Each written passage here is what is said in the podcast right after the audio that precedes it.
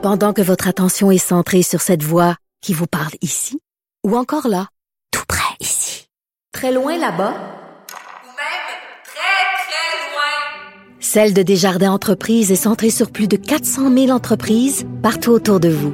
Depuis plus de 120 ans, nos équipes dédiées accompagnent les entrepreneurs d'ici à chaque étape pour qu'ils puissent rester centrés sur ce qui compte, la croissance de leur entreprise. Nobody wants an election before the end of this pandemic, uh, and we certainly uh, hope to be able to continue to deliver all the helps that we promised to Canadians uh, without uh, over uh, over interference uh, by opposition parties. Le premier ministre Justin Trudeau en mai dernier qui disait en anglais Personne ne veut d'élection tant que la pandémie n'est pas terminée. On espère avoir la collaboration des partis de l'opposition pour arriver à donner l'aide nécessaire à tous les Canadiens. On avait l'impression que ça fonctionnait quand même plutôt bien au Parlement pour un gouvernement minoritaire. Les budgets ont été acceptés, discours du trône ont été acceptés, la plupart des projets de loi aussi. Pourtant, on est en élection. Pour en parler, Mélanie Joly, ministre du gouvernement Trudeau et coprésidente nationale de la campagne libérale. Madame Joly, bonjour. Bonjour, félicitations pour cette première journée d'émission. Merci, très content d'être là. Merci d'être ici. Euh, personne ne voulait d'élection en mai, même pas Justin Trudeau. Qu'est-ce qui s'est passé cet été pour le faire changer d'idée? Ben, je pense qu'il y a différentes choses. Premièrement, ça fait 17 mois qu'on est dans cette pandémie, une solidarité extraordinaire qui a été démontrée partout à travers le Québec, partout à travers le pays. Et en même temps, ben, on est rendu un des pays les plus vaccinés au monde. Donc, euh, on a été capable de fournir le nombre de vaccins nécessaires. Et puis là, ben, on est, après ces 17 mois-là, capable de consulter la population pour savoir qu'est-ce qu'on veut pour la suite des choses, pour les 17 prochains mois, mais aussi pour les 17 prochaines années, alors qu'on va entamer cette sortie de crise et également qu'on va être dans un mode de relance économique et bien entendu de protection de l'environnement. Donc, c'est ça, les grands enjeux de l'élection.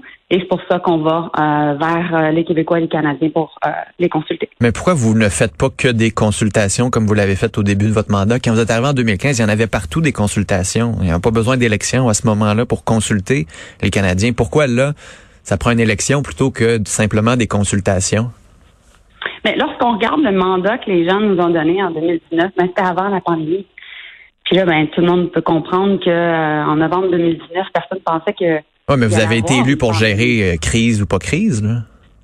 Oui, c'est ça. Et donc, par conséquent, maintenant, alors qu'on est dans cette sortie de crise-là, on est capable d'aller voir les gens et euh, d'être capable d'avoir leur point de vue. Il y a eu plusieurs élections aussi qui ont eu lieu au cours des derniers mois, que ce soit en Colombie-Britannique. Présentement, au moment où on se parle en Nouvelle-Écosse, au Yukon, il va y avoir des élections municipales aussi euh, euh, lors des prochains mois partout à travers le Québec. Donc, la démocratie continue, même en temps de, de pandémie. Mais, OK, d'abord, pourquoi vous dites pas on s'en va en élection parce qu'on veut avoir une majorité?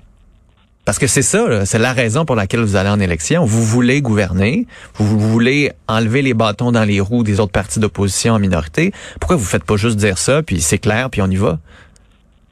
Ben, écoutez, c'est sûr que euh, on, on, a besoin d'avoir une majorité. Il n'y a aucun doute là-dessus. Mais pourquoi vous ne le dites pas?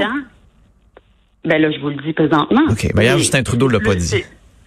Mais de façon générale aussi, c'est important avant même de, de prendre pour acquis l'électorat, hein, de les sonder, de leur présenter une nouvelle vision. On a présenté un budget qui était costaud, mais aussi il y a plusieurs autres questions qui sont importantes, notamment la question de l'abordabilité, donc le prix des maisons, le coût de la vie, on le sait, c'est un enjeu. La création d'emplois, mais aussi le maintien des emplois dans un contexte de pénurie de Hmm. main-d'œuvre. Donc, on gère une situation qui bouge très, très rapidement depuis les derniers mois. Et donc, nous, il faut s'assurer qu'on puisse avoir ce mandat-là de la population, puis on va être capable de bien représenter les gens un peu partout à travers le pays, puis défendre en même temps les intérêts des Québécois. On a vu euh, certains contrastes qui commencent déjà à se dessiner sur la gestion de la pandémie, mais aussi sur la gestion de la campagne électorale. Hier, Erin O'Toole était euh, dans un hôtel d'Ottawa, seul, prenait des appels au téléphone avec une conférence électronique, alors que M. Trudeau était dans la foule, serrait des mains, prenait des selfies, il y avait du monde, il n'y avait pas de distanciation sociale. Est-ce qu'il va pas falloir faire un peu plus attention alors qu'on demande aux gens de continuer d'être, euh, de faire attention alors qu'on on est dans une quatrième vague et qu'on prend des mesures plutôt euh, draconiennes, notamment avec la vaccination obligatoire? Là? Mais en fait...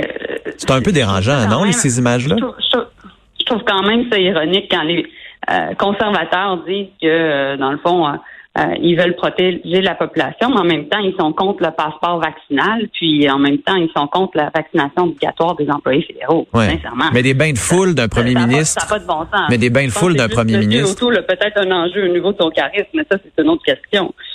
Moi, je pense que de façon générale, c'est qu'on on doit faire attention. Le premier ministre portait son masque, portait, dans le fond, tous les, les membres de la famille portaient leur masque. Hier, moi, j'étais de mon côté à la fierté on était euh, des dizaines de milliers, on portait nos masques, mais c'est sûr qu'on doit encore et toujours être vigilant parce que euh, c'est sûr qu'après 17 mois, les gens sont contents de se voir. Hein, donc, on va prendre les mesures nécessaires pour se protéger. En même temps aussi, on va pousser encore et toujours la vaccination parce que hmm. c'est la meilleure façon de gérer la pandémie. Mais il y aura encore des bains de foule. Ben, écoutez, on va toujours faire attention et, et on peut pas, on peut pas arrêter l'enthousiasme des gens en même temps on va faire attention et on va faire, euh, va faire en sorte de porter le masque et s'assurer que aussi tous les employés de nos campagnes soient vaccinés.